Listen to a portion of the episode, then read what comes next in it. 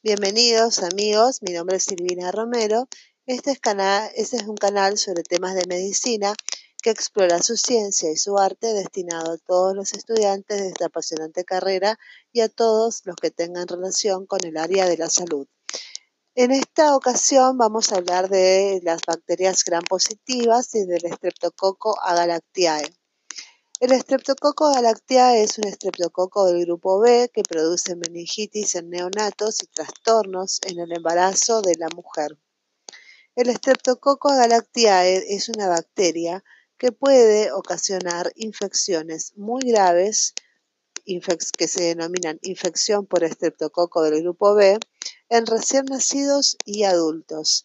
El estreptococo grupo B es un coco, eso quiere decir es una bacteria redonda, gran positiva, que al microscopio se dispone en cadenas, que es el estreptococo beta hemolítico, catalasa negativo, oxidasa negativo y anaerobio facultativo caracterizado por presentar en su pared el grupo B de antígenos del sistema de Landsfield. El estreptococo grupo B posee una cápsula bacteriana de polisacárido rica en ácido ciálico y según su estructura se distinguen 10 serotipos diferentes. El estreptococo grupo B es un constituyente de la microbiota o flora intestinal microbiota normal del intestino de los humanos y otros animales. Virulencia. El estreptococo grupo B puede encontrarse como comensal sin producir enfermedad. Esto quiere decir que está en la microbiota normal, en el aparato digestivo, urinario y genital, hasta un 30% de los adultos, colonización, incluyendo la mujer embarazada. Sin embargo, en ocasiones el estreptococo grupo B es capaz de burlar los mecanismos de defensa del huésped humano.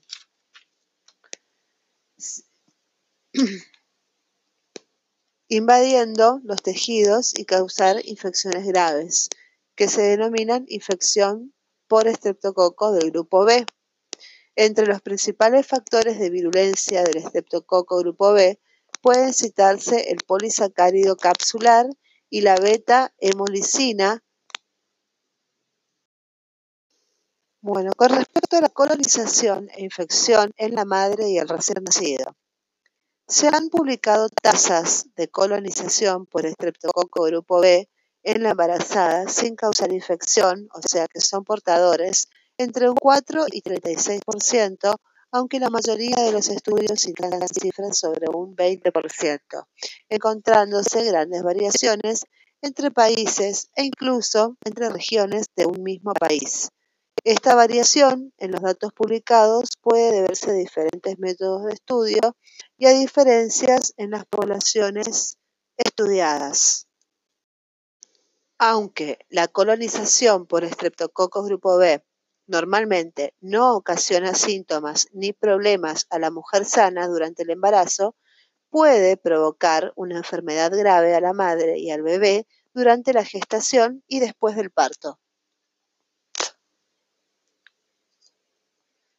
La infección por estreptococo de grupo B puede causar corioamionitis, o sea, infección grave de las membranas placentarias, e infección postparto, luego del nacimiento.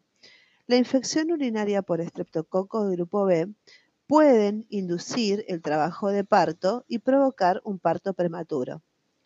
En los países desarrollados, estreptococo grupo B es la causa más frecuente de infección bacteriana grave del recién nacido, septicemia, neumonía y meningitis, pudiendo causar su muerte u originar secuelas permanentes.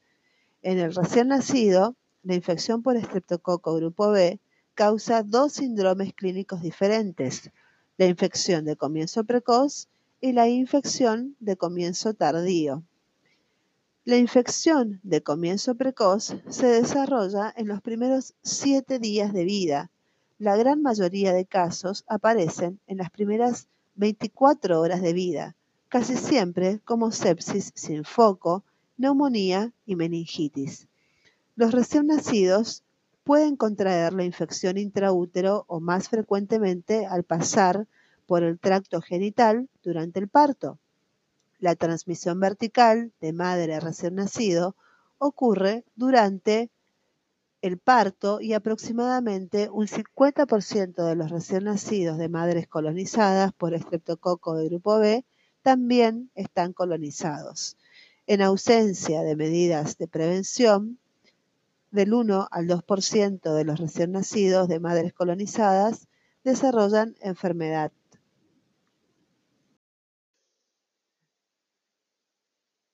La infección por estreptococo del grupo B de comienzo tardío aparece después de una semana desde el nacimiento hasta los 90 días de vida, presentándose comúnmente como bacteriemia o meningitis, sin que en muchos casos pueda conocerse el mecanismo de infección.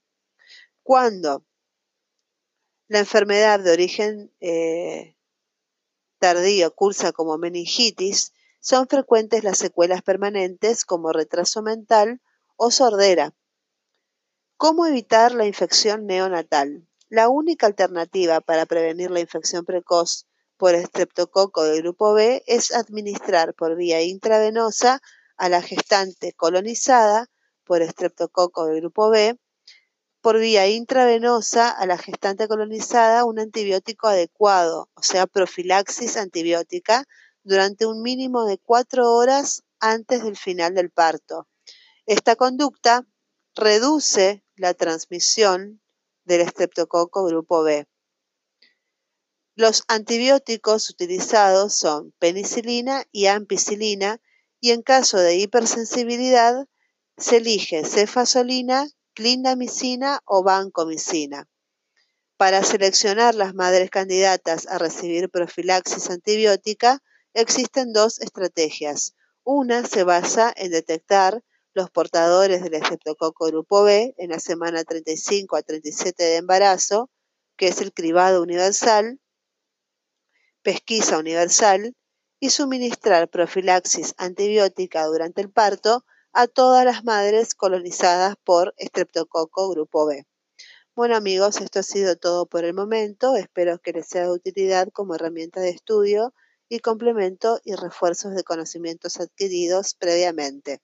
La idea es generar curiosidad, inquietud en ustedes y que sigan recabando información sobre este tema. Les agradecería que si se les ha gustado el contenido, compartan con algún amigo o conocido al cual le pueda ser de utilidad. Que tengan hermosa jornada. Hasta luego.